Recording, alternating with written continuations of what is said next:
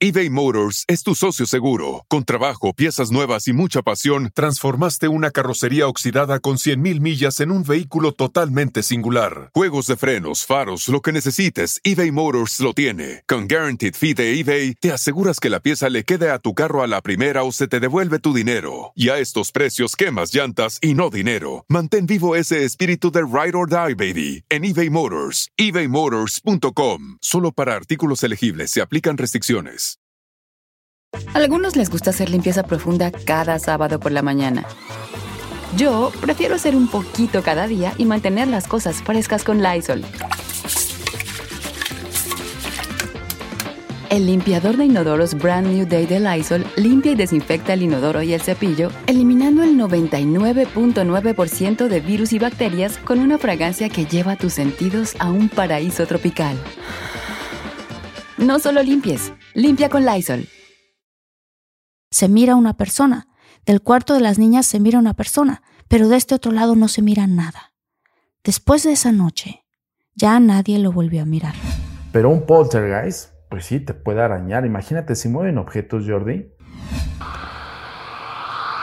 nena, ¿cómo te llamas, Samantha.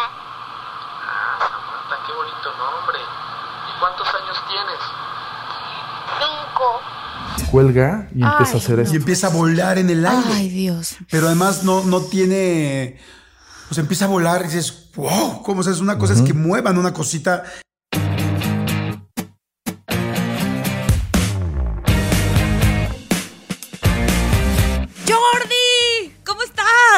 Estás? Así, Bien, feliz, emocionadísimo, muy contento con esta nueva tercera, con esta nueva tercera temporada y con estos nuevos capítulos que están, episodios que están fantásticos. Fantásticos. Vamos a, vamos a tener una estructura nueva en De Todo Mucho. Les va a gustar muchísimo este, porque pues hemos tenido muy buenos resultados, hemos tenido muchísima, cada vez somos más Jordi, tenemos una comunidad muy grande también en YouTube, ahora que estamos en nuestra casa en podcast en Pitaya, nos está yendo súper bien, estamos muy contentos, muy agradecidos con todos ustedes, este, y pues hoy es martes de paranormal. ¡Ay, sí! Esta nueva estructura de la que está diciendo Marta es que cada martes vamos a tener los temas que nos hemos dado cuenta que más les gustan a ustedes. Entonces vamos a tener un martes de paranormal, tendremos un martes eh, de inspiracional. inspiracional. Lo que hemos visto que les gusta mucho, lo vamos a ir haciendo. Así es que a partir de este martes, cada martes van a ver qué temas son y ya van a saber cuándo viene un tema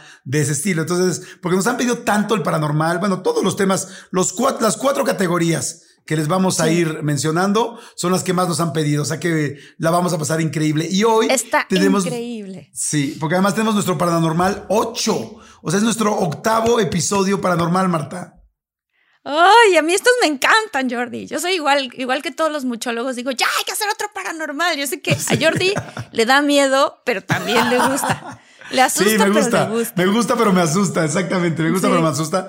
Oiga, pues bueno, vamos a arrancar este paranormal número 8 con una persona que además nos encanta porque pues fue un gran padrino para estos temas.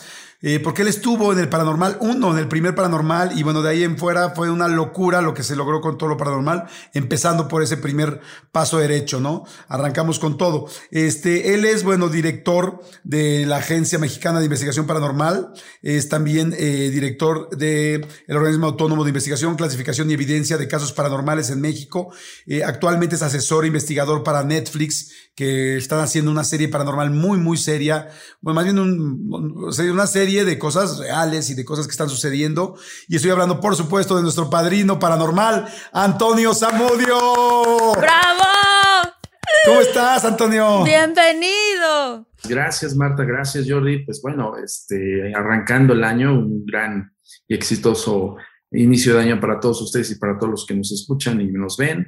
Pues sí, eh, nosotros ya formamos parte del área de investigación de estos temas en la plataforma de Netflix y estamos preparando una nueva serie. Hicimos ya primero Haunted Latinoamérica y ahorita estamos formando otra serie con otro tema un poco más escabroso y más profundo. Y prácticamente iniciamos producción este año, Jordi. Entonces esperemos que más tardar a finales de este año o principios del 2023 ya estaremos viendo esta serie. Va, va a estar muy, muy interesante porque se toca tema, híjole, súper escalofriante, la verdad. Wow. Y además aquí hay que hacer muchísima investigación, ¿no? Porque no es lo mismo hacer algo que es de ficción, que un escritor o varios escritores están, están generando en su cabeza, están inventando, algo que hay que investigar, comprobar, confirmar, este, llevar aparatos, o sea, está, está mucho más complicado. El formato es docuserie, o sea, de hecho, mm. nosotros estamos en el área non-fiction de, de contenidos de Latinoamérica de Netflix y todo, todo lo que nos, eh, nos piden es eh, docuserie. Entonces es un documental en serie que se trata de fundamentar. Nuestra área es esa. Nuestra área es justo recabar los datos precisos, fundamentarlos, confirmarlos, para que pueda la gente vivirlos en carne propia desde el testigo principal. Wow. ¿Cuál es el lugar más escalofriante? ¿Puedes decir cuál es el lugar más escalofriante que vas a visitar en este en estos episodios? ¿O no puedes decir? Es que no, no puedo arrojar tantos datos, Marta, pero sí les puedo arrojar que es una fenomenología que nos, que, al paso de los años nos ha erizado la piel y el saber que existe, híjole, creo que es más fuerte que un propio fantasma, así les puedo decir. Ah, wow. Está muy, muy underground. Sí. Oh. Va a estar buenísimo. Pues fíjense, hoy. Buenísimo Hoy Toño nos va a platicar de diferentes eh, situaciones, tanto las que han investigado como las historias. También Marta y yo, como ustedes saben, muchólogos con esa comunidad tan padre que somos ya, nos han mandado muchas historias. Entonces vamos a platicar también algunas que hemos elegido. Y este, y por supuesto, pues bueno, vamos a ir ahora sí que platicando y también tratando de resolver o de que nos platique Toño como experto qué sucede ahí. Por ejemplo, yo te quería preguntar una cosa, Toño, del otro día. Hay, hay entes que pueden lastimar físicamente. Hay entes que te puedes levantar tú con un golpe, con un arañón, con un, este, eh, sí, con, un golpe. Porque yo he escuchado muchas de esas historias. O sea, como en las películas que te avientan literal al otro lado del extremo del cuarto. Hay, hay un sinfín de fenómenos, Jordi, que radica mucho en el comportamiento del individuo. Yo insisto siempre en esto porque de alguna forma, cuando nosotros averiguamos el fondo de las cosas, siempre, damos con el tema de que una persona es receptora. Para nosotros, eh, en el contexto, es una persona que tiene sensibilidad y que lamentablemente recae en esa persona todos los acontecimientos. Pero si esa persona eh, de alguna forma focaliza o pone atención en absoluto de esa manifestación, tiende a ser progresivo. O sea, no es una cuestión eh, solamente de que lo vivió y hasta ahí. Hay casos de, que son fortuitos. Pero cuando una persona se engancha en esa comunicación, empieza como a ver como más indicativos de que la entidad o lo que se está manifestando va a requerir la atención total de esa persona. Oh. Y llega un punto en que se empieza a tornar agresivo. Cuando no, cuando, es como cuando alguien te está haciendo como eh, señas de que le hagas caso y no le hagas caso, tiende a, formar otro tipo de, situaciones para que le, atiendas. Es exactamente lo mismo con los espíritus y espíritus enojados también. ¿Esto es lo que llaman los incubus? Bueno, es que es toda una clasificación, Jordi. Eso sí, qué, qué buena pregunta, porque de repente mucha gente todo lo remite a lo diabólico, a lo satánico. Y no propiamente. Hay entidades espirituales que están enojadas porque están conscientes de su estado. Yo ya lo había puesto en el ejemplo en el primer podcast. Dijimos, una persona que se siente totalmente inerte en un espacio-tiempo, al momento de entrar en interacción con alguien que sí lo llega a ver, esta, esta entidad o esta persona va a querer llamar su atención. Entonces, o en su defecto se va a enojar de que tú pises ese espacio. Y es justamente donde radican los fenómenos poltergeist. Y no propiamente son demonios. Los sucubos e incubos son otra versión. Es, una analogía del demonio eh, lascivo. Es un demonio que sustrae energía a nivel sexual por medio de estado onírico. O hay veces también en estado este, alerta, en estado consciente. Entonces, sí, hay, sí son fenómenos totalmente distintos. Pero un poltergeist, pues sí, te puede arañar. Imagínate, si mueven objetos, Jordi, si, de alguna forma pueden levitar objetos, que de hecho voy a comentar uno de estos casos que tenemos un, background de un gran caso que nos llegó en 2017 de esos de uno entre 5 mil, así literal, digo, me estoy debrayando, uno entre 300, por así decirlo. Entonces, este, de estos casos donde hay evidencia palpable, donde, ha- donde el, el sujeto es el, es el receptor y sola- no solamente eso, sino que vive constantemente con un ataque, ¿no? Y lo logra videograbar. Entonces, sí, si le evitan objetos, si le empujan objetos, imagínense qué puede hacer con su piel. En evidencia te puede tocar, te puede rasguñar, te puede arañar, de todo. Oye, ahorita que estás comentando eso, Wow. Vamos a empezar a platicar las historias, pero sería bueno que cuando hablemos de esta en específico de la que estás hablando, este, pongamos el video aquí en YouTube para que la gente lo pueda ver también. La gente que nos esté viendo en YouTube pueda ver el Sí. video. La gente que nos está escuchando en plataformas, pues bueno, se, lo- se los vamos a describir, evidentemente en plataformas Y solo lo de pueden audio escuchar, ¿no? Y lo pueden escuchar o luego se pueden ir a verlo, ¿no? Pero, ay, pues vamos a arrancar, arrancamos con todo. Wow. A mí me encanta cómo Marta lee las historias, o sea, las historias que nos manda la gente me fascina. Marta, tienes un tono muy especial, porque además como tú sabes de esto y como tú, pues tienes ese tercer ojo o esa sensibilidad muy abierta para poder ver cosas paranormales, me encanta cuando lo cuentas tú. Entonces, ¿te arrancas con la Uy. primera? Ok. Uy, me arranco con la primera. Gracias, Jordi, por esa, por No, ese piropo. es. ok. A ver. Esta es la historia de Lynette Quiroz Sánchez. Y ella dice lo siguiente. Hola, quiero contarles una historia que nos pasó a mi hermana y a mí cuando yo tenía 12 años. Mi hermana y yo nos llevamos un año y medio de diferencia, y en ese momento éramos súper unidas. Para ponerlos en contexto, en la colonia que vivimos en ese momento era relativamente nueva. Tendría 10 meses habitada pero tenía muy pocas casas y muchas casas eran abandonadas. La parte de atrás de mi casa daba con dos casas abandonadas y un terreno baldío. Y del lado derecho de mi casa estaban dos terrenos baldíos y enfrente de mi casa había otro terreno solo.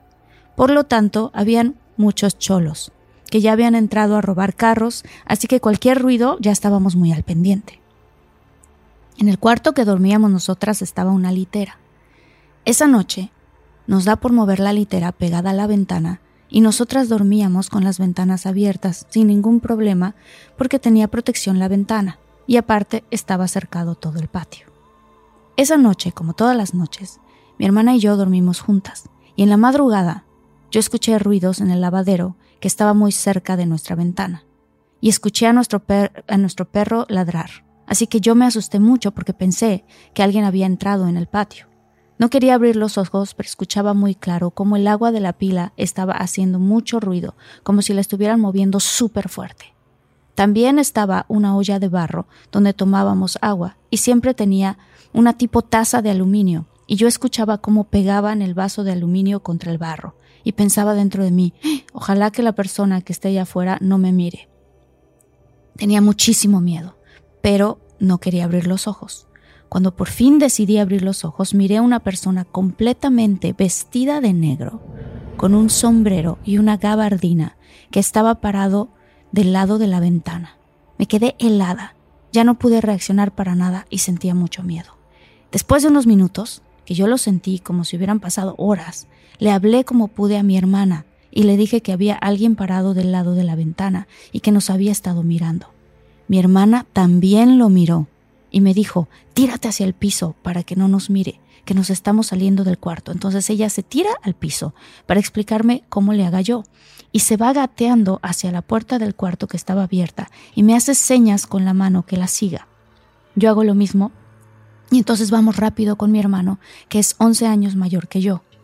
Vamos y despertamos a nuestros papás. Sale mi hermano con un machete en mano pensando que era una persona la que estaba ahí atrás y mi papá sale con un cuchillo. Mi hermana y yo estábamos en el cuarto de nuestros papás con mi mami abrazadas y le digo a mi mami que pues que es el perro que estaba ladrando mucho y todos escuchamos cómo se escuchaban muchos ruidos. Digo, mamá, ¿no lo escucharon? Y me dice que no, nadie los escuchó.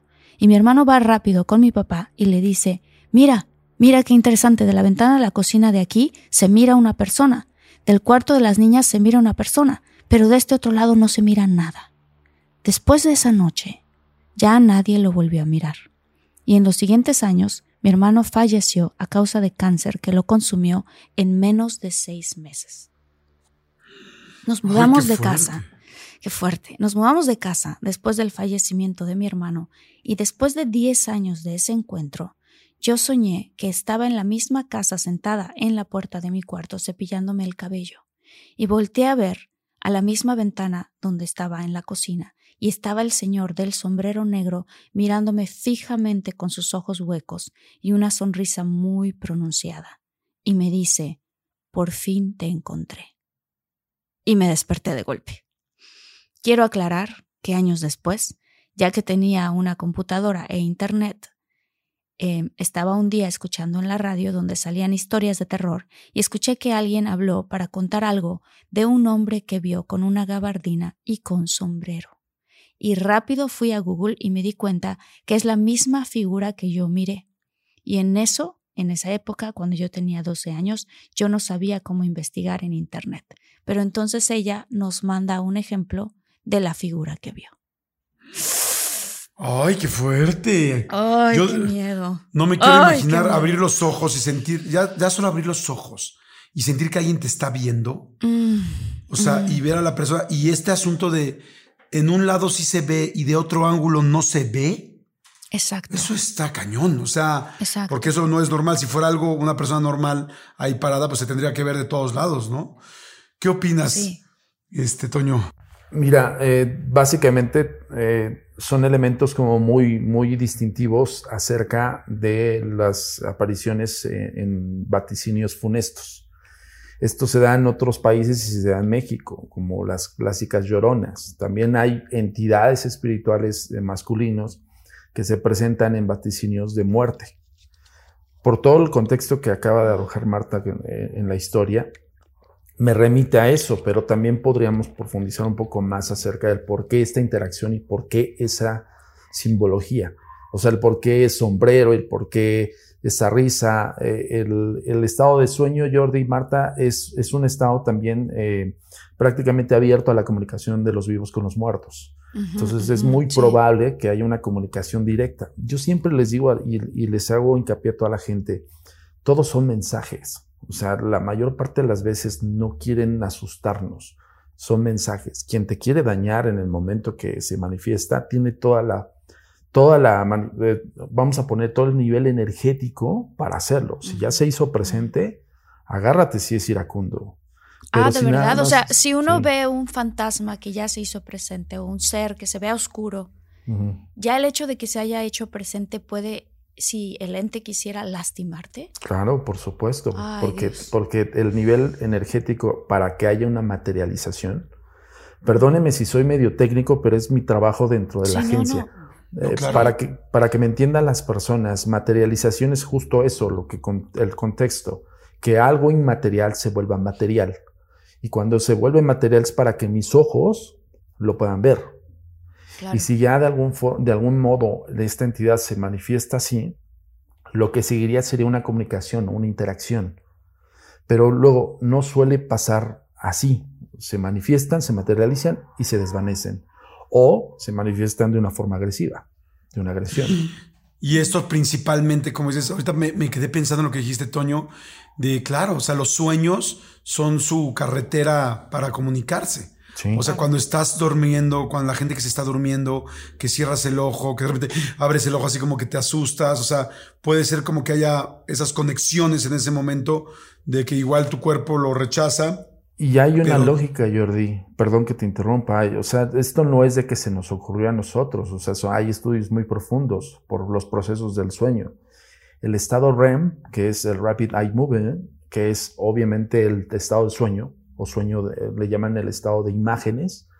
Du- Durante el sueño profundo, tu subconsciente está en total eh, alerta, vamos a ponerlo así y el consciente se está aletargando. Entonces, tu subconsciente es donde radican las, las, eh, las sensaciones, o más bien eh, las percepciones extrasensoriales.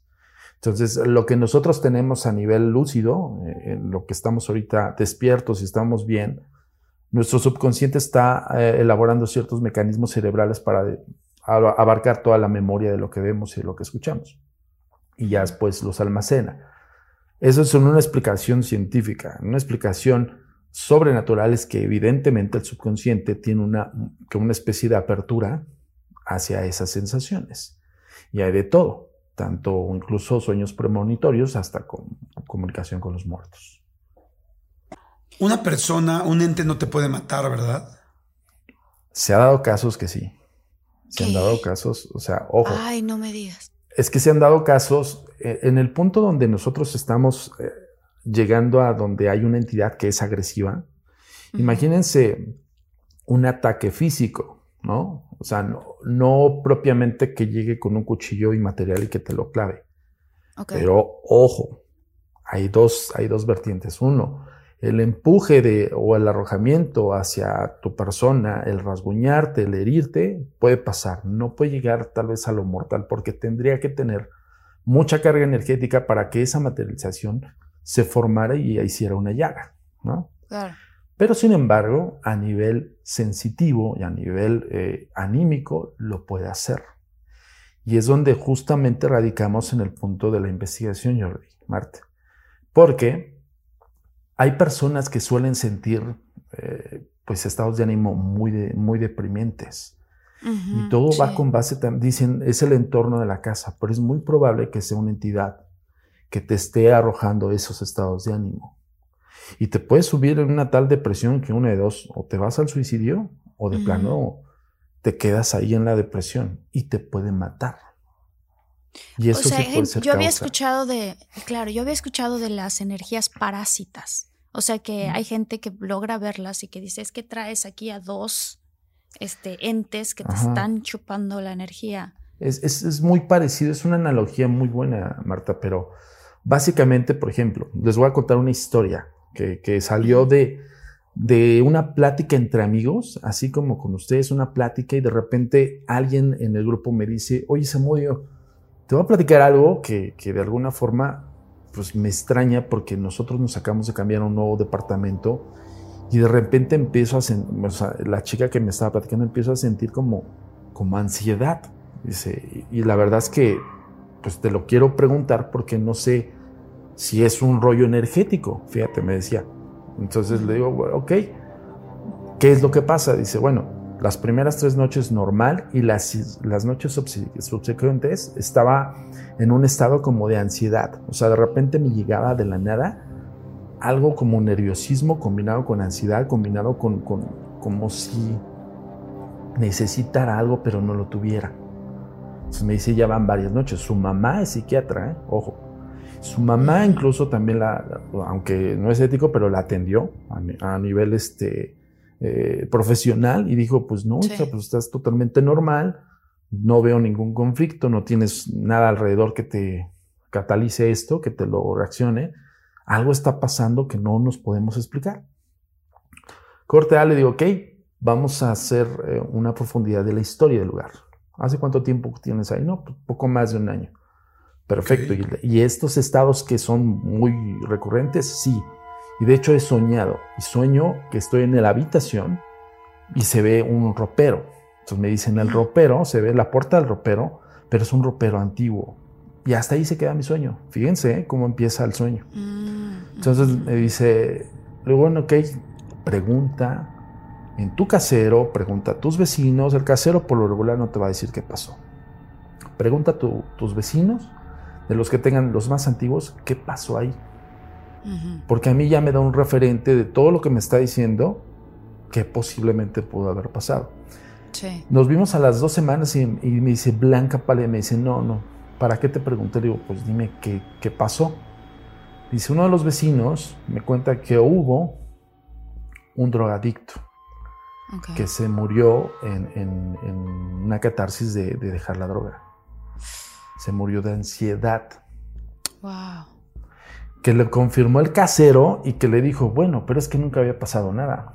Le digo, pues no había pasado con los otros inquilinos, pero con ella, en algún punto su percepción conectó con este, este individuo que desafortunadamente fallece de un, de un estado de ansiedad. Claro, sí. Y vean cómo empalma con los síntomas. Claro. Y no, perdón, no propiamente era a causa enteramente de ella Le sí, dice, es bueno, que era sensible, simplemente era más sensible. era- o sea, hay personas que son como una antena. Exacto. Y en ese momento, tal vez, yo lo he comentado, eh, en la muerte trágica hay, un, hay una repetición de hechos. Por eso incluso el suicida, y esto va por un mensaje muy fuerte, Jordi y Marta, el suicida que cree que sus problemas acaban, te- terminan en el- la muerte está súper equivocado. No juegues, qué infierno. No lo había pensado Sí. nunca así.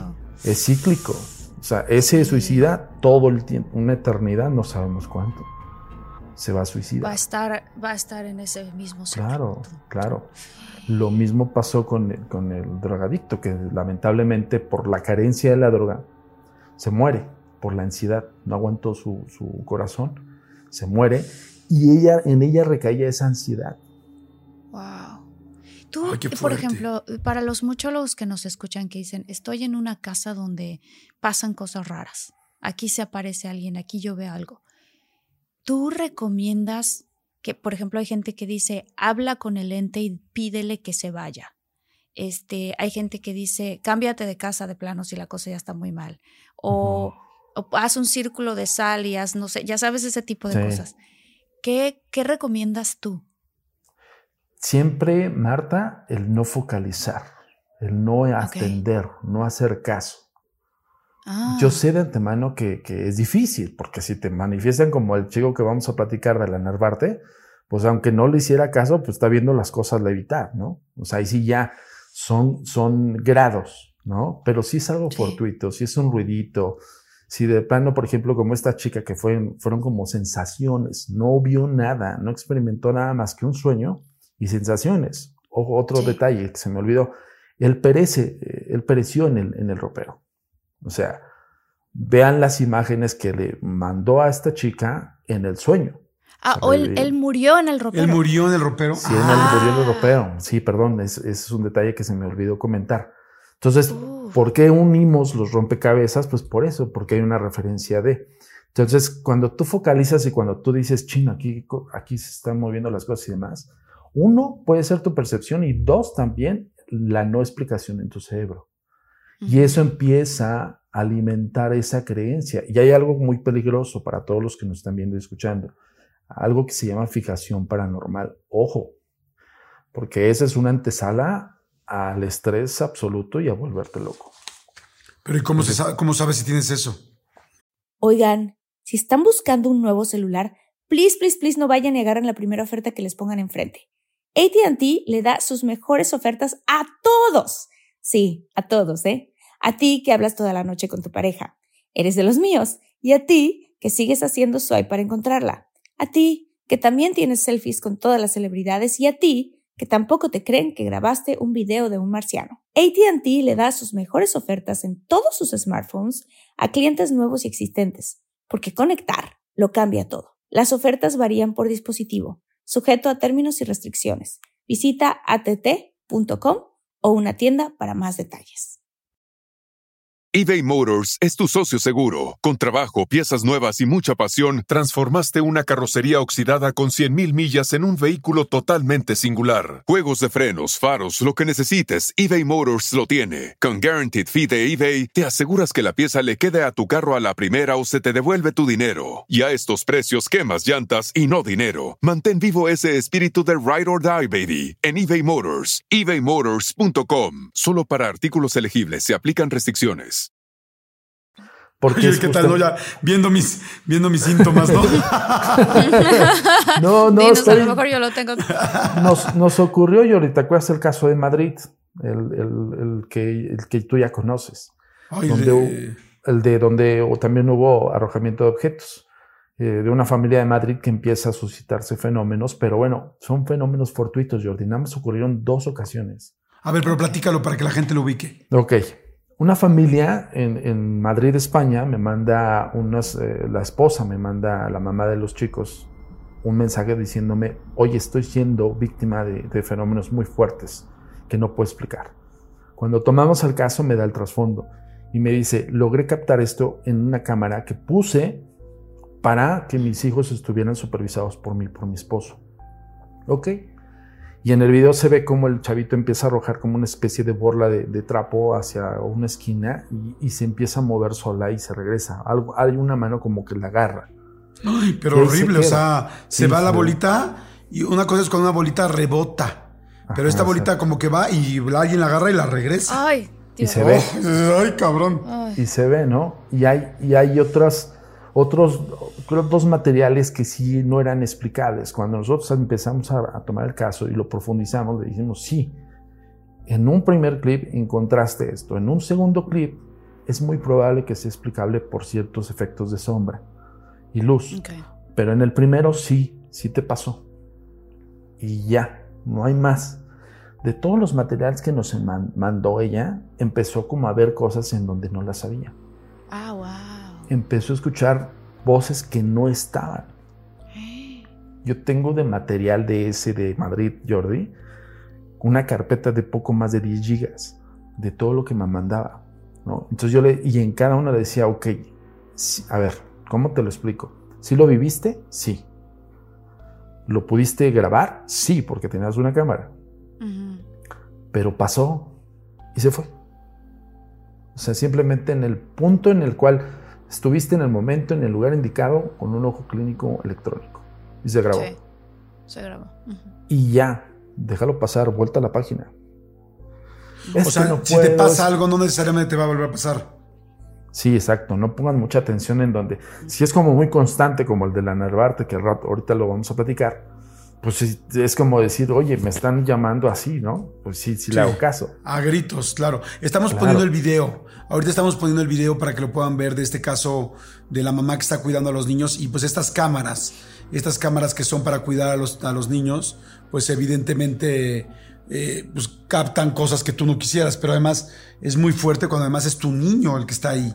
Sí, ¿no? Porque es con quién, al lado de quién está mi hijo, ¿no? O sea, entiendo perfecto, hijos. sí, la preocupación de ella, ¿no? Porque dijo, si eso que es inmaterial le agarró un, un objeto, ¿no? Material, ¿qué puedo hacer con mis hijos? Y entrevistamos a los niños, entrevistamos al papá, entrevistamos a todo mundo. Los niños estaban afortunadamente en su psique totalmente tranquilos, ellos liados con la escuela y con otras cosas. Y bueno, okay. hasta cierto punto el niño dice, pues bueno, yo sé que sí hay cosas, pero pues pasan y ya. Ah, perfecto, claro. es la mejor ah, forma de bueno. tomarlo. Okay. Pero la Oye, a ver, aquí no. hay una... Perdón, aquí hay una historia que nos mandan también y que está muy interesante los muchólogos. Gracias por tantas historias. Este, vamos a escucharla y ahorita nos platica la de la Narvarte también, porque está fuertísima y el video lo tienen que ver. O sea, el video se van a ir de espaldas, está impactante. Este, ok, dice, es Joel Rojas el que nos mandó esto. Dice, de niño siempre decía a mi mamá que yo tenía un hermano gemelo porque no me había dicho que éramos dos. Eso fue a los tres años, cuando empezaba yo a gesticular. Yo recuerdo platicar largo y tendido con alguien que era igual a mí, idéntico a mí. Mi mamá me decía que estaba loco. Y así toda mi vida. Estaba loco para los demás, simplemente. Siempre me soplaban al oído, me hablaban y no había nadie. Una de las tantas veces que me asustaron fue una ocasión que uno de mis familiares que vivía en otro poblado falleció y lo llevaron a mi casa a velarlo para enterrarlo al día siguiente. Yo tenía alrededor de 10 años.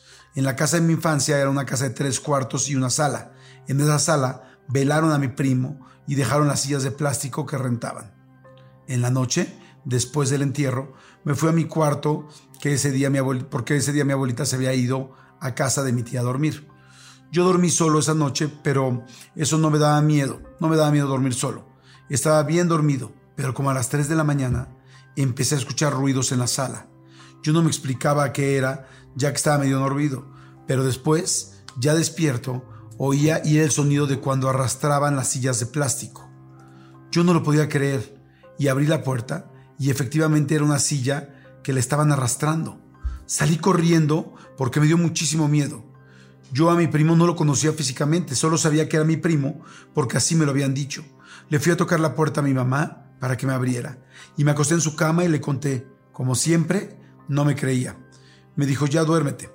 Después dormido, escuchaba ruidos y me desperté y me despertó el ruido que provenía de la cocina. Eran los trastes, que, los trastes que estaban sonando. Y desde la cama yo veía que alguien estaba ahí, pero no era algo vivo. Lo veía en mi mente ya que estaba lejos y del cuarto no se veía para la cocina. Desperté a mi mamá y le dije, mamá, están haciendo ruidos en la comida, en la cocina. Me dijo, yo no escucho nada y se volvió a dormir y me quedé despierto toda la noche. No dejé de escuchar ruidos y veía a esa persona ahí, pero siempre me dieron miedo, por lo que no intenté hablarle ni nada, aparte que no era algo muy familiar para mí, ni algo que me explicara. Pero ahí estaba. Cuando me llegué a asomar, lo vi y me volví a esconder. Pero uno de los sucesos más fuertes en mi vida fue el día que falleció mi abuelita. Fue algo muy fuerte. Cuando era niño yo dormía en el cuarto de mi abuela paterna, ya que vivía en la casa de mis papás y ella tenía su cuarto enseguida del cuarto de mi mamá. Por cosas del destino, tuvimos que mudarnos a otro estado de la República. Mi abuela se quedó en la casa, su hija mayor cuidaba de ella. Cuando salí de mi pueblo tenía 17 años. Ya como a los 19, dos años después, una noche soñé con mi abuela, que estaba a la orilla del mar. Yo vivo en la playa. Pero era un sueño muy vívido. Estaba a la orilla del mar sentada en la arena y ella recostada en mi regazo, agonizando. Yo estaba llorando. De esas veces que sé que estoy soñando o estaba consciente que era un sueño, pero también sabía que ese sueño era real, que mi abuela estaba así recostada en su cama agonizando. Sabía que el mar en un sueño era llanto, como que todo estaba señalado en mi sueño que era una despedida. Yo lloraba diciéndole, abuela, espérame, espérame, por favor, no te mueras, voy a ir a verte, por favor, no te mueras. Ella ya no se movía, solo tenía los ojos abiertos, la abrazaba fuerte, no la quería soltar. Estaba llorando mucho, tanto que sentí como que regresé a mi cuerpo y me desperté llorando muy fuerte, con muchísimo sentimiento. Le hablé a mi mamá, a mis hermanos y les dije que mi abuelita se iba a morir. No me creían y le dije a mi mamá, por favor háblale a mi tía, la que cuidaba de ella. Tomó el teléfono de la casa, llamó a mi tía y le preguntó que cómo estaba mi abuelita. Le dijo que ese día, cuando la fueron a ver a su cuarto, ya no hablaba, no comía solo tenía los ojos abiertos, exactamente como yo lo había visto, y que no respondía. Uf, estaba inconsolable. Le dije a mi mamá, vámonos, porque mi abuelita se va a morir. Estoy hablando que era un jueves desde la mañana. Estoy hablando que era un jueves. Desde la mañana estuvimos buscando vuelos y no encontramos. Había vuelos hasta el día viernes. Ese día no podía dormir. Al otro día en la mañana, antes de salir de la casa al aeropuerto, le dije a mi mamá y hermano mayor que mi abuelita había muerto ya que sentí una presión muy grande en el pecho y como si algo se hubiera despedido de mi persona. De hecho, casi me desmayo. Solo empecé a llorar al terminar de decirles que se había muerto. Recibieron una llamada de mi tía que mi abuela en ese momento había fallecido. Le dije, por favor, espérenme. Quiero estar, en mi, quiero estar ahí cuando la entierren. Llegamos el sábado al día siguiente que la iban a enterrar. Llegué como un zombie directo al ataúd. Me quedé solo, la vi y me regresé al cuarto donde dormía con ella. No podía llorar ni nada. A mí me da miedo el que se manifiesten, pero yo la sentí cerca. Ese día en el panteón, cuando la estaba enterrando, estaba soleado con pocas nubes y vi cómo mi abuelo estaba ahí. Él ya había fallecido muchos años antes. Estaban juntos. Solo vi cómo desaparecieron. Esta es la primera vez que le cuento, la cuento con tantos detalles. Solo los allegados a mí saben esto. Fue un proceso muy duro, ya que era la primera persona muy cercana que partía. Después de esto me sucedieron un sinfín de cosas aún fuertes cuando era chico. Siempre he visto cosas y hoy me atrevo a contarlo porque soy muchólogo. Wow, muchísimas gracias. Wow. Está lindo, o sea. Wow, Joel, gracias por compartirnos esa historia. Sí, está increíble, Joel, gracias. ¿Tú, tú, Marta, sientes cosas también?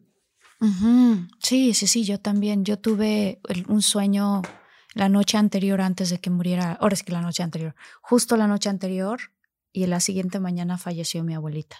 La abuelita de la que he contado mucho en, a todos los muchólogos en, en este podcast, que es, es, una abuelita que donde sea donde ella vivía, habían fantasmas. No importa donde ella se cambiara a vivir, era como un vortex, ella. Este, porque le rezaba muchísimo a las ánimas del purgatorio. O sea, entonces ella rezaba para que estas ánimas pudieran llegar a la luz. Entonces cada vez llegaban y llegaban más. Este. ¿Cuál era la oración para no hacerla nunca? No, pues, o sea, rezas lo normal que rezas, pero con la intención de, de, ayudar a las ánimas. Oye, ¿cree? Ah. Perdón, de hecho, esa, esa letanía de las almas benditas del purgatorio es una letanía de evocación.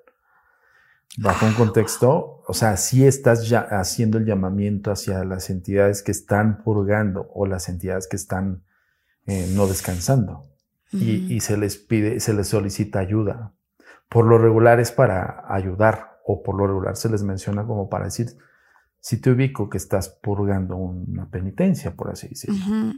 Entonces, si es un llamamiento, es como, es como un grimorio pequeño. Yo siempre he dicho que todas las oraciones son grimorios, ¿no? Al final del día son evocaciones. Ahorita dijo algo, Marta, muy interesante de lo de su abuela. Dice, en cada casa a la que iba mi abuela había fantasmas. Evidentemente me queda claro que su abuela, y por todo lo que hemos platicado aquí, porque era la que veía a los duendes, era la que veía a, las personas que habían fallecido, a los fantasmas. O sea, su, abuela tenía un abiertísimo el canal para poder ver cosas paranormales. Pero si ella a cada casa que llegó veía fantasmas, significa que casi en cada casa hay fantasmas o que ella coincidió en que en las que fue había fantasmas. Yo y piensa muy bien tu respuesta, por favor. ¿Me lo preguntas o a, Marta te o a lo pregunto. No, te lo pregunto a ti. ah, ok. Eh, pues bueno, ahí les va. Y eso es una realidad. Entidades espirituales hay en todos lados. En tu casa, en mi casa, en la casa de cualquier persona. ¿Por qué? Porque para el espacio-tiempo de una entidad espiritual no hay eso, no hay espacio-tiempo. En su lapso de transición, para cuando ellos tienen que purgar o vagar o como quieras verlo o, en pena, básicamente son entidades que quedan encapsuladas en ese espacio, ¿no? en el espacio espiritual, entre, el, entre el espiritual y terrenal. Entonces ellos no tienen frontera de nada. Por eso una sesión espiritista, una sesión Ouija, pues puedes jalar lo que ni te imaginas, ¡pum! Para comunicarte con ellos, ¿no? Pero una casa que es nueva, que dice, como esta en la que yo vivo. No, no verdad que aquí no hay. no, o sea, me refiero es, ok, sí, claro, tiene razón, al no haber tiempo y espacio pueden estar en cualquier lugar. O sea, pueden transportarse de cualquier lugar a cualquier otro lugar. Sin embargo, hay casas, me imagino, que tienen mucha más energía. No quiero decir embrujadas, porque es como el término pasado, pero sí que hay mucha energía y que hay mucha carga, porque es, aquí se quedó esta persona atrapada. Sí, claro. Eh, es que hay propiedades que desafortunadamente tuvieron hechos trágicos, ¿no? Entonces, eh, siempre hay un patrón a seguir, Jordi y Marta, siempre hay un patrón a seguir, ya sea muerte trágica, muerte súbita o muerte natural con vinculación emotiva. ¿Qué quiere decir esto? Que la entidad está, añora mucho ese lugar, añora mucho esa ah. familia y se puede tener un vínculo directo con ellos, aunque siga su paso en trascendente hacia una evolución como es dictada por el espiritismo, pero lo regresa la añoranza, lo regresa lo terrenal con los familiares. Y si los familiares son sensitivos, pues más aún. Pero yo les diría, y lanzaría esto al aire, realmente sería, yo, yo no lo veo tan terrorífico que, que vincules con tu familiar. En absoluto, porque nosotros siempre queremos una comunicación posterior a la muerte de nuestro familiar. Cierto, sí es cierto. o sea, ¿por qué ese fantasma no te da miedo y otros sí? O sea, yo sé que si a mí se me apareciera mi abuelita, digo, el otro día comentaba con una de mis primas, mi prima eh, y uno de mis tíos la escuchó. O sea, literal, ella estaba viviendo un momento muy fuerte en su vida y dice que se fue, dice, te lo prometo que no fue mi voz, no me lo imaginé. Escuché la voz de mi abuelita que me dijo, reza el rosario, así tal cual. Y corrí a agarrar el rosario porque ella, ella me dice, casi nunca rezo. Mi otro tío, iba manejando ahí en la Ciudad de México, en, por Santa Fe, en Reforma, y dice que iba manejando normal y estaban todos los semáforos en verde, y de repente él iba a pasar un semáforo en verde normal y escuchó la voz de mi abuelita que le dijo, frena, pero así de... Y él de, fue tan real la voz que él pisó el freno y otra persona se pasó el alto.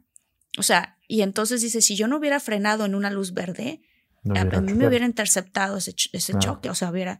Entonces este, como ahí en ese caso no nos da miedo, ¿no? Pero si escuchamos otras voces de otras personas, a mí me da, sí me da miedo. Yo, les diría que, que, son, perdón Jordi, yo les diría que son los verdaderos ángeles, ¿no? Porque ese es un gran tema, los ángeles y arcángeles, que mucha gente los tiene como en retablos y todo bien bonito, como los hemos conocido. Pero realmente los ángeles, ángeles de la guardia nuestros, son nuestros familiares trascendidos. Realmente. ¿Eh? Oye, pues yo fíjate, yo por ejemplo tengo unos, unos primos que lamentablemente falleció uno de sus, una de las personas, de los, de los primos, eran bueno, son cuatro primos y uno falleció. Entonces, pues falleció muy abruptamente, ¿no? no en un accidente, pero sí con una enfermedad y literal la enfermedad se lo llevó en tres meses. Entonces fue una locura. Y ellos lo, fue muy hace, muy, hace muy poco, hace como tres años, y fue muy reciente, y ellos lo lloraban y sentían y se sentían y se sentían muy, este, muy angustiados, muy ansiosos, muy, pues, muy, muy complicados, se sentían muy mal, lloraban mucho, pero se sentían muy mal. Entonces buscaron a una persona que es medium, muy reconocida aquí en México. Y esta persona fueron con ella y les dijo, es que tienen que, em, tienen que, que, perdón, olvidé un, un, detalle antes. Ellos vivían en la casa con sus papás, después ya se fueron a vivir a otros lugares. Y la casa de los papás, pues como ya la fueron dejando un poco, eh, el jardín estaba como que muy golpeado y todas las flores del jardín eh, se empezaron a morir, ¿no? Ya ves cuando se van varios hijos y luego se quedan nada más los papás y pues ya no hay como que los mismos cuidados y tal.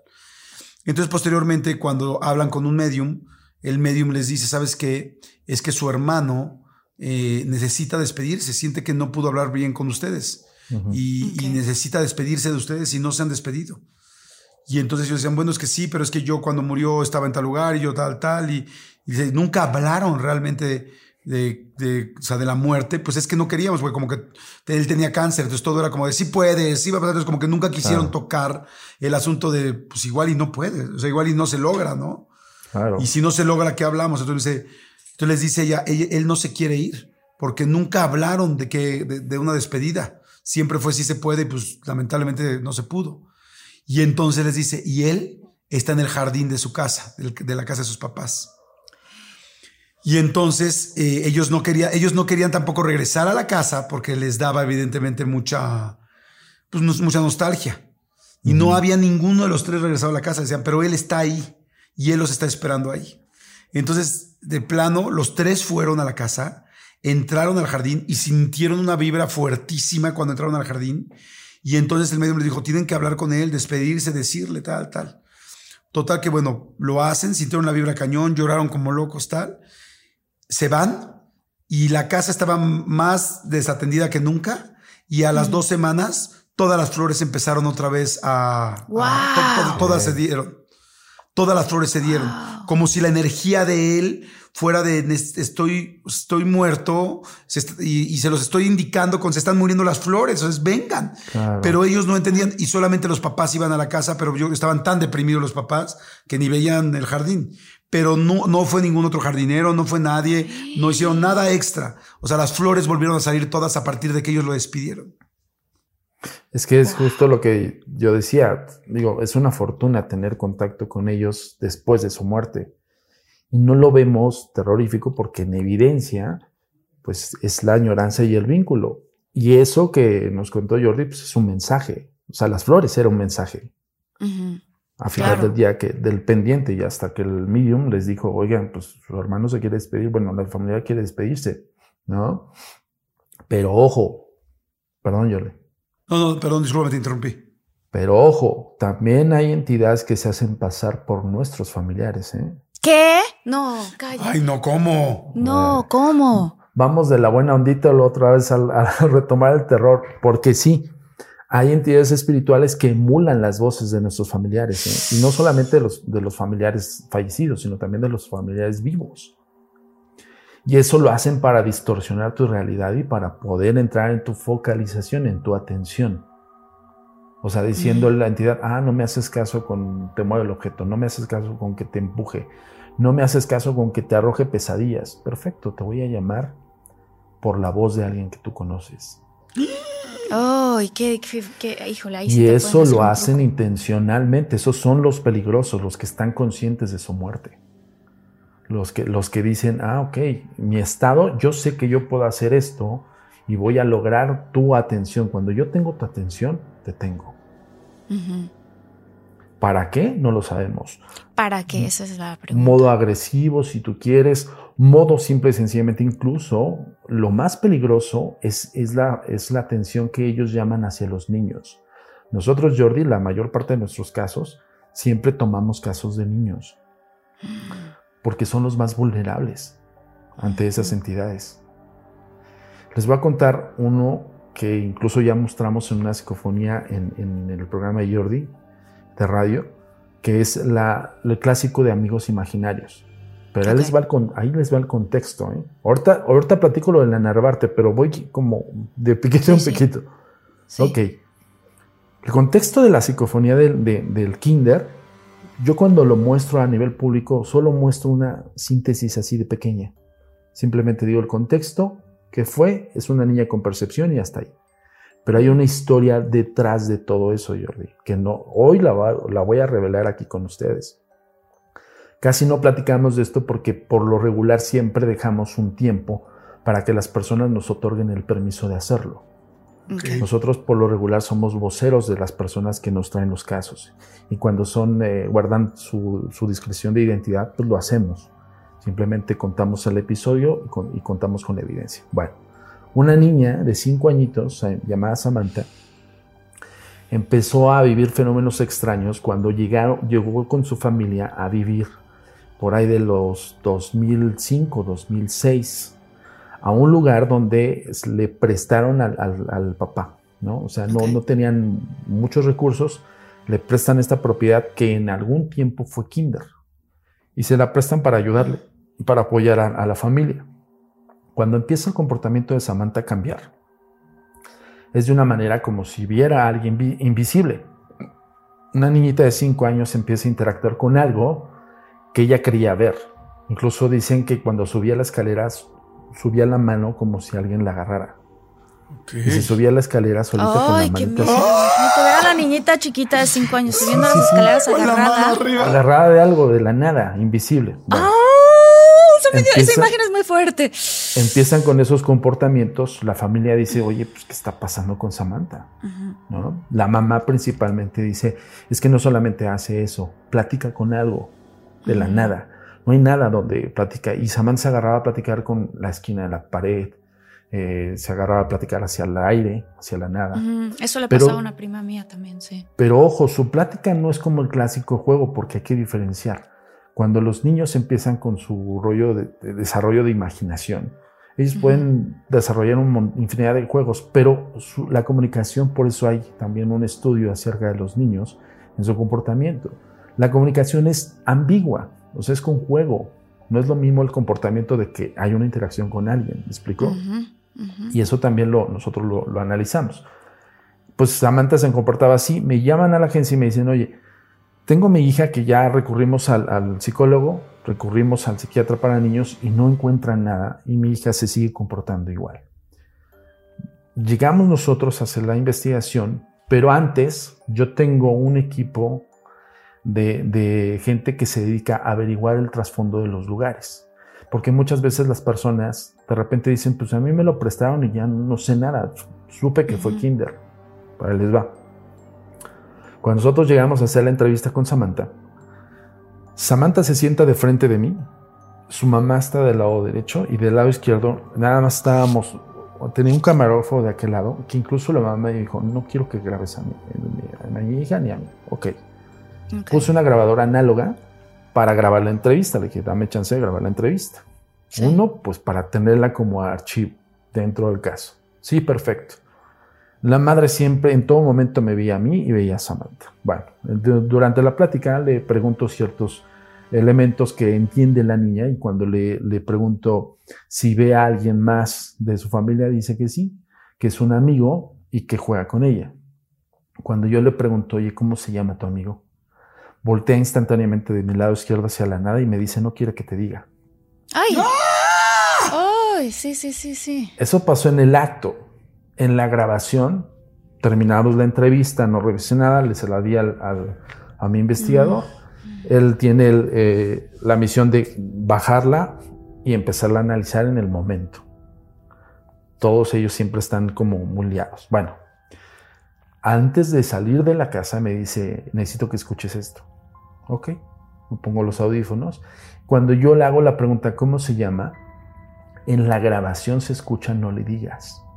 ¿Y se oye una voz de un adulto? ¿Se oye una voz de otro Y niño? Se oye una voz de un adulto, pero ojo, ahí es donde entra la ética del investigador Jordi Marta. O sea, Ay, nosotros no no, manches, ahora sí se me, se, se me Uy, se erizó me la piel. la piel, mire. Ojo, nosotros no revelamos todo el behind. Ya cuando llegamos con ellos a hacer la entrevista, teníamos todo el background del kinder. Ahí les va. En principios de los 80s, 81, 82, funcionó como kinder. Empezó a funcionar como kinder. Está documentado que ahí falleció un, un niño por, un, por una impresión visual, por un síncope cardíaco. O sea, Es- vio algo que lo aterró y se murió. Y se murió. Y está, está documentado. Está con la Ah, eso es un síncope cardíaco, o sea, que veas algo y que te impresione tanto que te Te asustes. puedes, te puedes Este, y, ajá, este, y, y es muy, híjole, es casi imposible que suceda, o sea, la estadística ni siquiera es medible, porque no hay tantas muertes así. Entonces nos llama la atención a nosotros, en, el, en, en aquel entonces del ministerio, pues decían, ahí está la carpeta, es esto y pasó esto. Se se acabó. Ok. Cuando yo hago una valoración con algunos eh, amigos criminalistas, me dicen, sí, sí se puede dar, pero es muy esporádico que el niño se dé porque los niños por lo regular tienen pues, su- sus órganos un poco más vitales que un adulto. Entonces, Sí. Puede ser que lo espantes y que lo traumes y hasta ahí, o se desmaye, pero que se muera, está cañón. Bueno, impresión visual, muere de un síncope cardíaco. En los 2000 llega otra familia habitar ese lugar, ya no como kinder, como una casa, incluso las pintas del kinder se quedaron. Un niño de alrededor 6 años se suicida en uno de los roperos. ¿De seis años? De 6 ¿Seis años. años? ¿No habrá sido un Bien. accidente que se cayó? Fíjense los datos. No, no, no, se colgó Jordi. O sea, agarró un. Se colgó un- del ropero. Sí, sí, o sea, se Madre suicidó. santa. Ay, Y Dios te mío. vas entonces al tema de que en estadística, cómo un niño tiene la capacidad y la forma de maquinar su propia muerte. No, no, no. Y nosotros vamos, empezamos con los especialistas, le decimos, a ver, sí puede haber suicidios de niños, sí, pero un, criminólogo me dice, sí, se murió, pero, eh, híjole, y si está ilógico que un chavito de seis años tenga como todo el mecanismo en su cabeza para poderse colgar y saber que se va a morir. Wow. Porque puede ser lo más fiable para los chavitos es aventarse de una ventana. A menos que alguien se lo haya Que dictado alguien lo esté aconsejando. Exactamente. Ay, hay que cuidar a los niños. Hay que cuidar a los niños. 2000 es. 2006, Samantha. Cuando yo escucho la voz de este ser, que no es un niño, porque Samantha refiere que tiene 5 años, y escucho la voz de un adulto y con una voz ronca y fuerte diciendo no le digas, eh, en ese momento, Jordi, dejé la grabación a un lado y le dije, tienes que sacar a Samantha de este lugar. De ese Ya. lugar, ya. Claro. No hay más. Uf, uf. Me dicen uf. ¿Y la mamá, lograron ¿qué es sacar, por favor? Sí, sí, sí, al otro día se fue. O sea, literal dijo, no, no, ya, le, le dije, no la dejé sola para nada. Cuando yo le muestro la grabación a la señora, me, me se pone blanca y me dice, es que no sabíamos, le digo, pues ya lo sabes. O sea, la- la- el destino y la vida te, te orilló a que nos encontraras y encontráramos esto. Yo en ese momento pude haberle explicado mil cosas, todo el behind, pero era acumularle más el estrés. Claro. Es donde entra la ética del investigador. Dice, no, no tendría que saber todo el trasfondo de lo que sucedió. Lo que sí le dije es que está en peligro tu hija, tienes que sacarla de aquí. No hay más, ni una noche más. Wow, qué fuerte, ¿eh? Eso pasó con la Sí, es como no vaya a convencer también, no, no la voy a convencer a ella. Oye, nena, ¿cómo te llamas, mi amor? Samantha, Ah, Samantha, qué bonito nombre. ¿Y cuántos años tienes? cinco, Cinco añitos, qué bonito, bebé. Oye, ¿y tienes hermanitos? sí. Y un amigo, Ah, un amiguito. Órale, ¿y viven aquí contigo? sí, ¿También tu amiguito? Sí. Oye, ¿y, ¿y cuántos años tiene tu amiguito? Cinco, Ah, tiene tu edad y juegas con él. sí. Oye, ¿y cómo se llama? quiere que te diga. ¿Y por qué no querrá que, que nos digas? ¿No quiere jugar? No, Ah. Oye, y este. ¿Cada cuándo lo ves? Siempre. Ah. ¿Y lo ves en toda tu casa? Sí, Pero juega contigo. sí. Qué bonito, amigo. Muchas gracias. ¿Y cómo se llama? No quiere que te diga.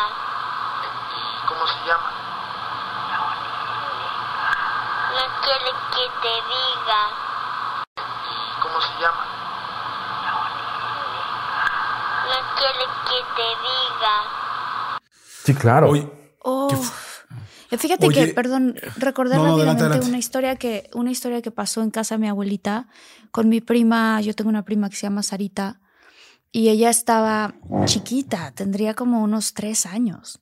O sea, de eso de que ya hablan, ¿no? Este, y estábamos todos jugando en la sala y el comedor estaba del otro lado, un comedor muy grande que tenía ella como estilo Luis XV de estos muebles garigoleados de madera y era para 12 personas el comedor. Y entonces estábamos de este lado en la sala y de repente yo empecé a ver, ella como que hablaba con alguien en general, pero pues no le haces tanto caso, es una niñita, ¿no? Te imaginas que está haciendo, bueno, en ese momento empezó a reírse y viendo hacia el fondo, hacia el comedor, y yo de este lado la empecé a observar, y de repente se empezó a acercar y acercar cada vez al comedor y riéndose, y de repente empezó, ¿qué? Así, ¿qué? Así. Y se empezó a acercar y acercar. Ah, sí, así, pero parecía que estaba teniendo una conversación, pero tú no escuchabas el otro lado de la conversación. Y de repente yo que tenía tanta curiosidad, le dije, Sarita, ¿qué haces? Estoy con él. Y señala debajo de la, de la mesa. Y ella que era chiquita cabía debajo de la mesa sin tenerse que, pues, que agachar, ¿no? Y entonces yo le dije, ¿quién es él, no? Un niño y quiere jugar. Y yo volteaba a ver así, ¿no? Y, eh, ¿qué? Así. Ah, que tú también, que vengas a jugar. Y no en ese momento, No. pero agarré a mi prima de la mano y la saqué de debajo de la mesa y fui a donde estábamos todos en la sala y decir, vámonos a otro lado, vámonos a la cocina. O sea, fue así de, ¿qué?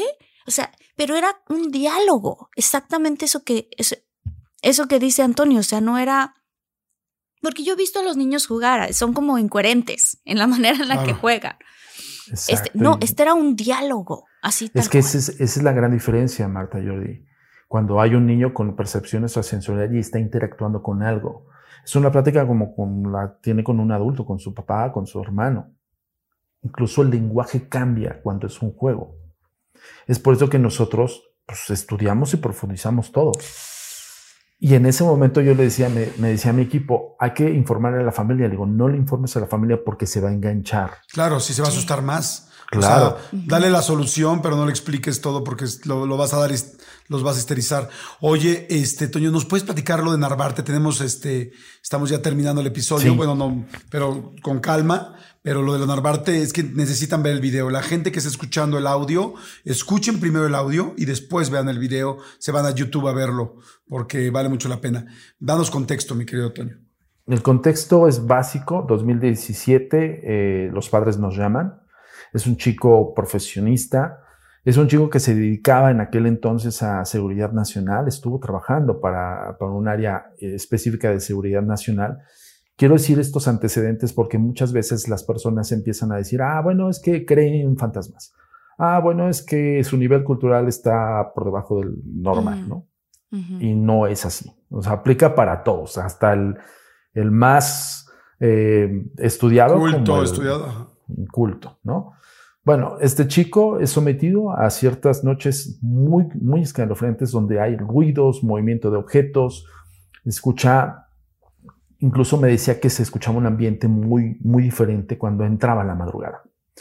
Cuando él empieza a documentar todo, y es cuando nos llaman sus papás, me dicen sus papás, oiga, queremos que nos ayude, nuestro hijo creemos que se está volviendo loco. La primera etiqueta que le ponen, porque cuando los familiares te lo, lo, escuchas de otro familiar, no das eh, pie a decir sí puede ser, no puede ser, no sabes cómo contestar. Es normal, pues nadie es especialista más que los que nos dedicamos a esto, ¿no? Entonces me dice, puede recibirlo, por favor, pero es urgente.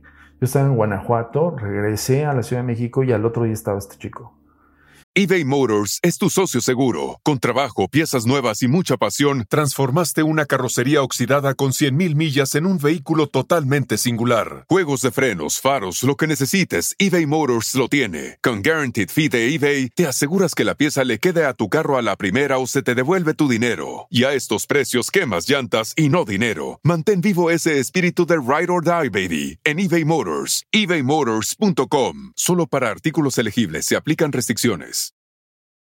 Algunos les gusta hacer limpieza profunda cada sábado por la mañana. Yo prefiero hacer un poquito cada día y mantener las cosas frescas con Lysol. El limpiador de inodoros Brand New Day de Lysol limpia y desinfecta el inodoro y el cepillo, eliminando el 99.9% de virus y bacterias con una fragancia que lleva tus sentidos a un paraíso tropical. No solo limpies, limpia con Lysol. Cuando me muestra el primer video, Jordi, o sea, yo cuando me empieza a platicar, ya no sé qué hacer, hermano. Mira, estoy así, todo, incluso llegó todo tenso. Él está súper nervioso. Chico de 27 años, me parece, profesionista, insisto, dedicado a las artes marciales en un área específica de seguridad nacional. Para ellos tienen que estar en un, en un equilibrio absoluto. ¿Por qué? Pues porque en sus manos está seguridad nacional. Seguridad nacional, claro. Entonces, no es cualquier persona, ¿no? No es como que se le olvide y ya. Y me dice, mi vida ya, ya dejó de ser normal, Samudio. O sea, de repente ya no duermo, ya no sé ni qué hacer. Me enseña el primer clip, que es el que vamos a ver en el primero. Y es un interfón de su departamento. Ojo, departamento casi nuevo. Por eso decía yo, no es necesario que sea nuevo, viejo, o lúgubre o como sea. Bueno, y se ve un interfón que empieza a levitar. O sea, el interfón se, se, descuelga. Se descuelga y empieza a hacer eso. Y empieza a volar en el aire. Ay, Dios. Pero además no, no tiene. Pues empieza a volar y dices, wow, ¿cómo es una cosa? Es que muevan una cosita en una mesa de un lado a otro, una, taza. incluso Jordi. Se, se descuelgue y con el cordón, veas cómo está el cordón, de hecho, lo, vamos a ver aquí para que cheque la gente. Y de hecho, ojo, ya es clásico, porque ya sabes que todo el mundo es todólogo de repente, ¿no? Todo el mundo es especialista. Van a decir, está colgado con hilos, el no sé qué, no sé qué. Nosotros analizamos todos los materiales antes de mostrarlos al público. O sea, los pasan a diferentes, no sé, como todo, luces infrarrojos, no sé qué, o sea. Todo, todo. O sea, especialistas en software, especialistas en, video, fotografía, donde ellos nos dicen, pues mira, aquí ves los planos, es lo que yo les decía Jordi, aquí por eso hacemos un análisis, porque vemos los planos, vemos cómo se mueve el objeto, cómo se movería un objeto con un hilo, no alcanza ese tipo de movimientos y cosas así. Bueno, lo van a checar aquí en el, en el clip.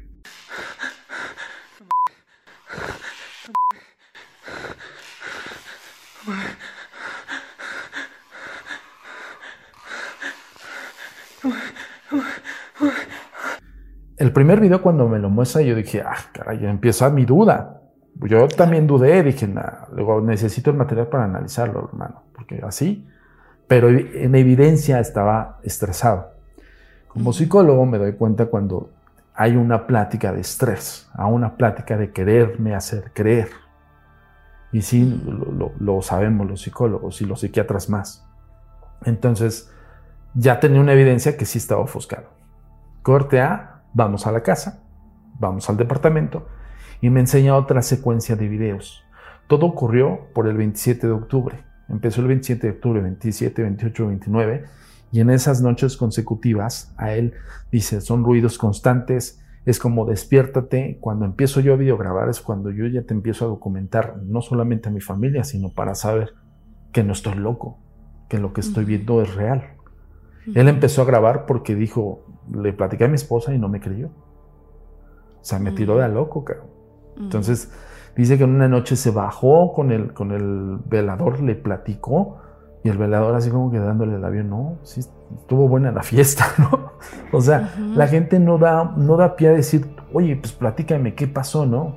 No, pues les tiran de locos. Empieza a videograbar. En los otros videos se ve cómo empieza una puerta de una, la cena se empieza a abrir y cerrar sola, pero solamente una puerta. Son como las 4 de la mañana. Esa madre se mueve sola, no hay aire, no hay nada. Kimbo me despertó. Madre, se sigue moviendo. Siento bien, no veo nada. Estoy temblando, no mames. Madre, vente para acá, Kimbo. Kimbo. sí, pero de ida y de regreso, ida y regreso, ida y regreso. O sea, no es como que entró un aire o la ventana empujó. No. O sea, es obvio que alguien está, que algo, porque aquí no es alguien, la está cerrando y abriendo para llamarte la atención. Exacto, Jordi, exacto. Incluso se escucha la narrativa de él y ya está con miedo. Hay un clip segundo de esa puerta, Jordi, donde él incluso ya, nosotros ya tiene la intervención de la agencia. Cuando yo le digo a esta persona, tienes que enfrentarlo. Me dice, ¿cómo? Pues sí tienes que enfrentarlo. O sea, tienes que preguntarle fríamente qué es lo que quiere. pero, es que es que no veo nada, le digo, ya sé que no ves nada, pero te está haciendo evidente. Bueno, cuando hace esta acción, es cuando él ve esta puerta abrirse y cerrar y hay una, botella de agua llena. Se cae y se la arroja hacia él y se espanta. Y dice en la torre, y de repente agarra como más valentía y empieza a videograbar y empieza a decir, ¿qué quieres? Así no, ya me, ya me está mal y hijo de tú no sé cuál y así, ¿no? Y él grabando en el video. Incluso se ve el video cómo se empieza a mover del, temblor. Del, temblor, sí, sí. ¿no? Entonces me dice él, oye, pues ya estoy haciendo como lo que me estás diciendo y está bajando el nivel de manifestación. Ah, perfecto. ¿Qué es lo que está pasando ahí? ¿Qué es lo que hicimos con él? Tienes que interactuar. O sea, este ser te está diciendo, aquí estoy y necesito tu atención, ¿no? Madre, ahora es, ahora es más temprano. Ahora es más temprano.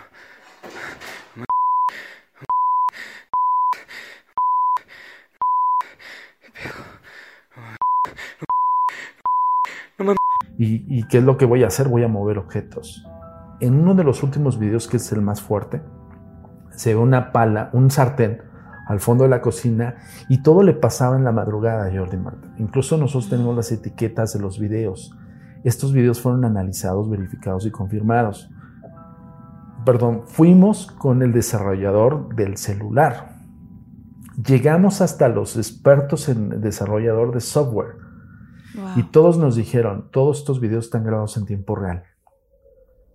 No hay ningún video pasado por ningún software.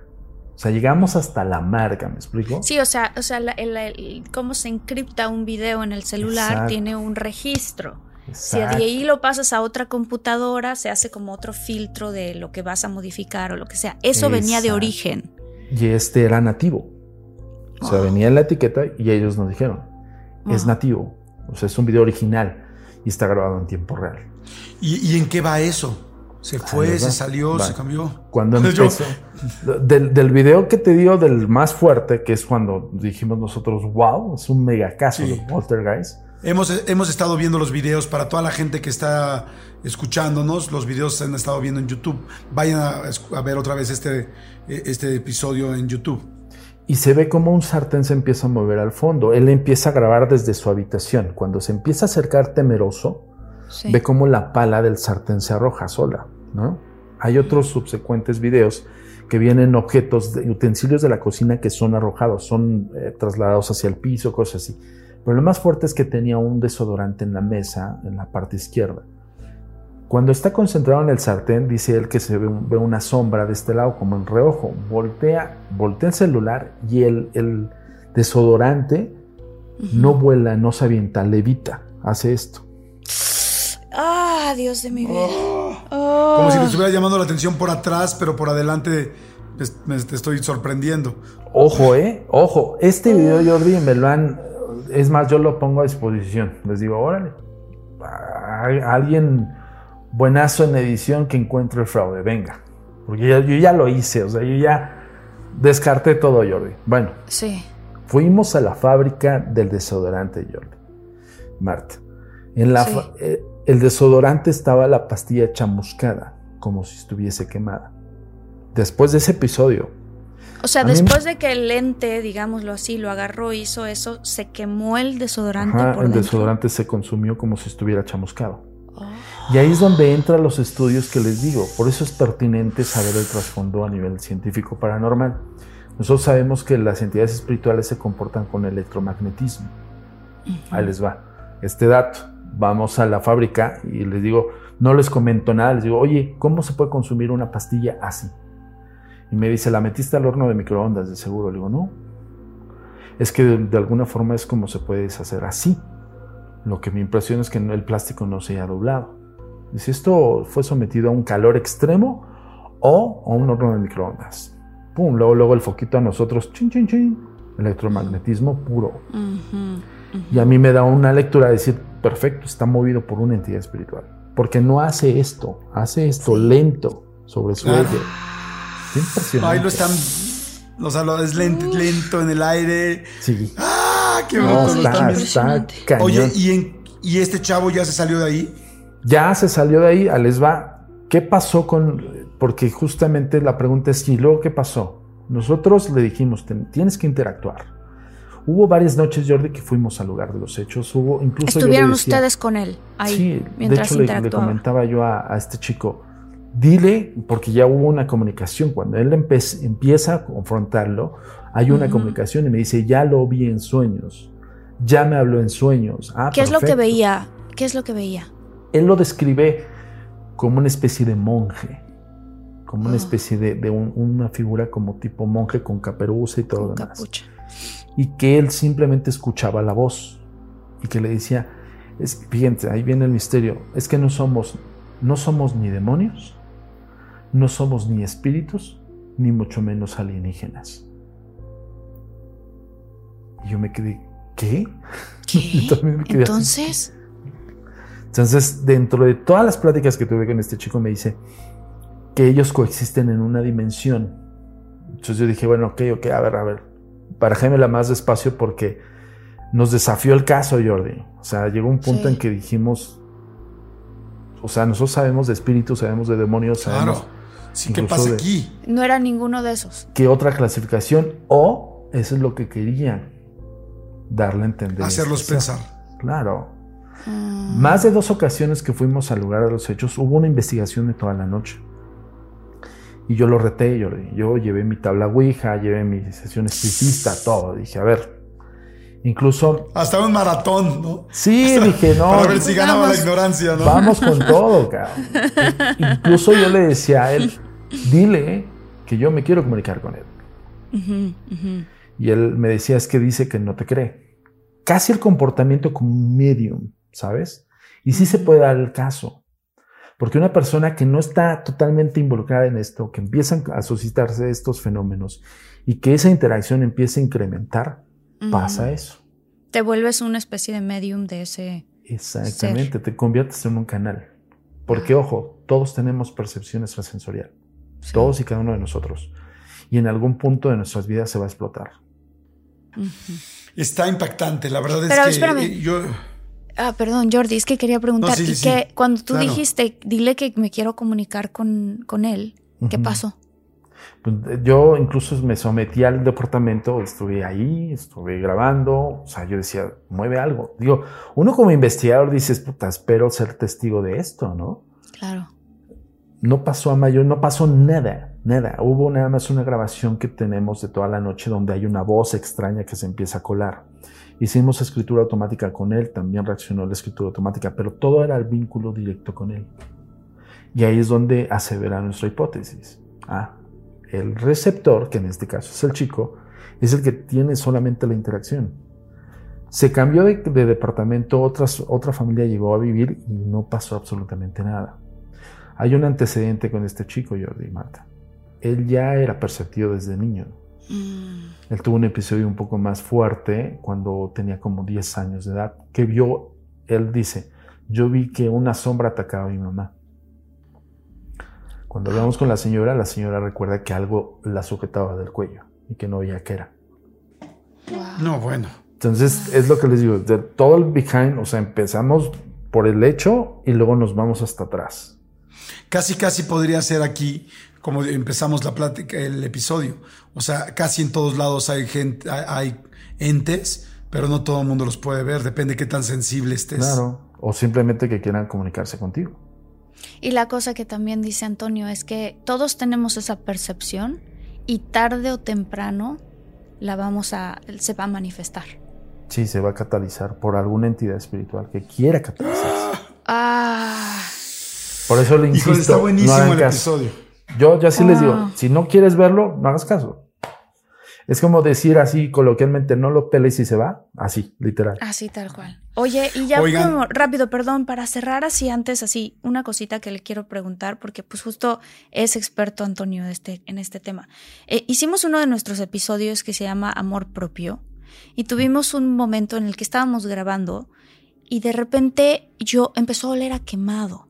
Entonces yo pensé que había ocurrido algo en el, en el departamento, en el edificio donde yo estaba. Entonces paré, como que dije, espérenme tantito, déjenme checar qué es lo que huele a quemado. Porque yo en el lugar vi humo, como un humo. Y fui, y me paré, revisé, regresé y les dije, oigan, qué raro, no se está quemando nada, no hay nada, todos los electrónicos están fríos, ¿no? O sea, nada estaba... Y no supimos qué fue lo que pasó. Pero después al siguiente día, en la madrugada, me despertó otra vez un olor a quemado. Prendí la luz y me desperté y volví a ver ese humito. Que yo dije, ¿de dónde está entrando? O sea, ¿qué es? Hoy por hoy no sé qué fue. Al otro día pasé con, con este, ¿cómo se llama? Con un incienso y yo hice según, pues, toda como mi limpia ya. Y ya lo dejé ir y no volvió a ocurrir.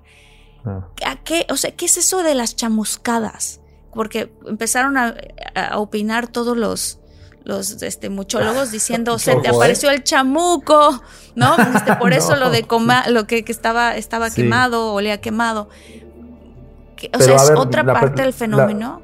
No, la pregunta es, ¿solamente tú lo viste, solamente tú lo oíste o todos los demás? No, solamente No, yo. no había de No Estaba estaba sola. de más, estábamos Ah, ok, ya, perdón, perdón. Bueno, o sea, bueno, estábamos en, estábamos en Zoom, pero ella lo vio fuera del- de la cámara, Sí, ¿no? fuera de la cámara, sí. Bueno, a ver, ojo, hay una explicación científica y una explicación posiblemente paranormal. La explicación científica es que todo nuestro cerebro, como hace rato hablaba del subconsciente, preserva una cantidad de información como no tienen una idea. El hecho de nosotros ver nuestro cuadro, en este momento nuestro cerebro está captando absolutamente todo, matices, colores, todo, y lo preserva en el subconsciente. El subconsciente es como una memoria de disco duro in- interminable. Varios miles de nanogigabytes, así literal.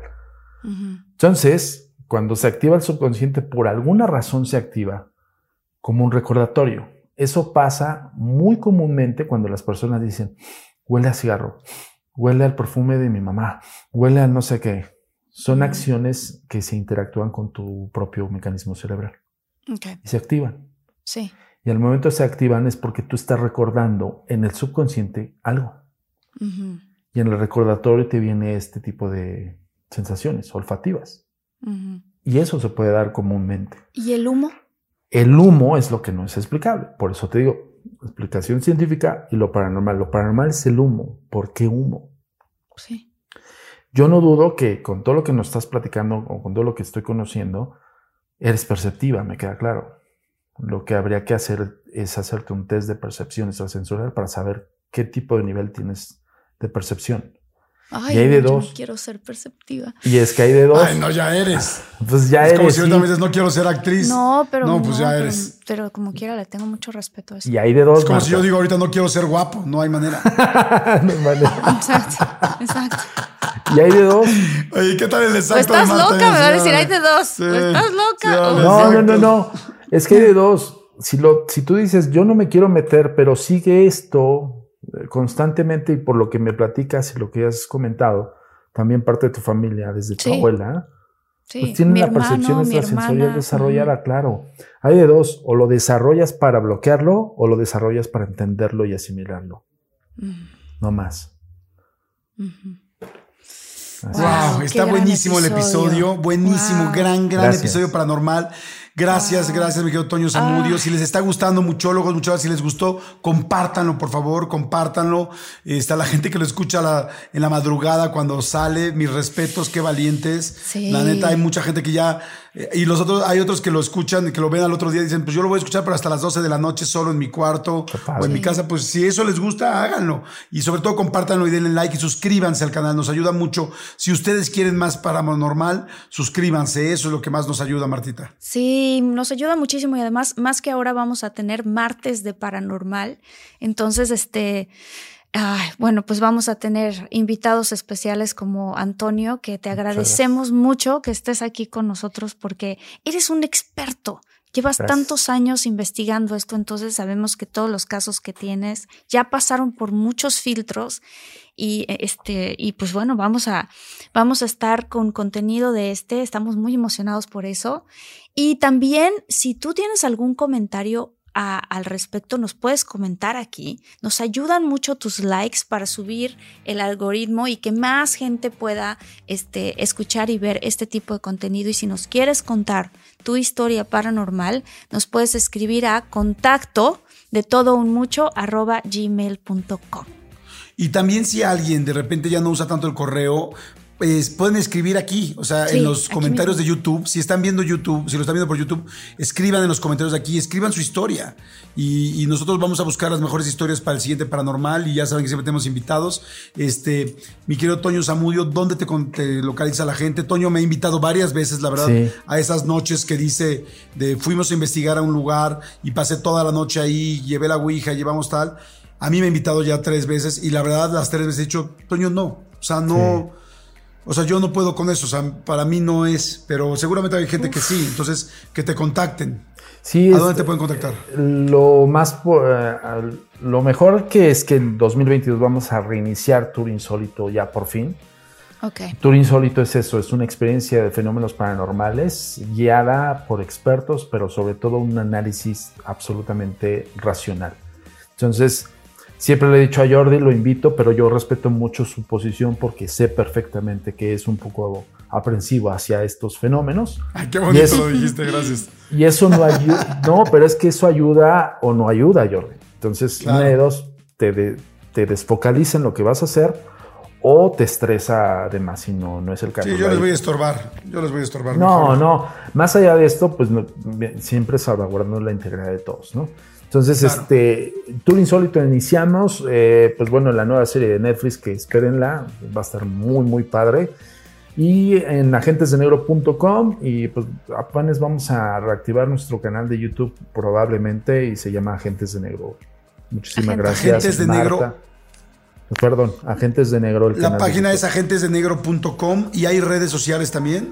Sí, en Facebook estamos como Agencia Mexicana de Investigación Paranormal, la que tiene la palomita azul, la verificada, y en Twitter estamos como arroba agentes de negro. Marta y Jordi, siempre es un honor y de verdad muchísimas gracias. Gracias. Excelente ti, episodio. gracias. Compártanlo. Wow, compártanlo, está buenísimo. Bye. Muchas gracias Oh. a todos. Que la pasen muy bien. Y si quieren más, ma- más, episodios, pues nada más píquenle al siguiente. Chao. Gracias. Chao.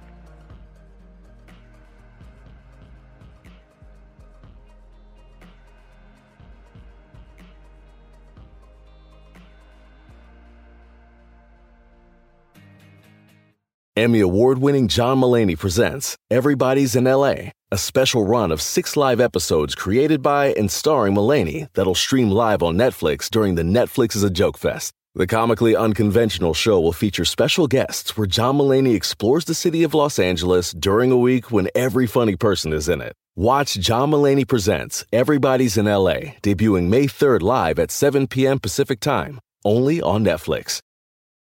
Algunos les gusta hacer limpieza profunda cada sábado por la mañana.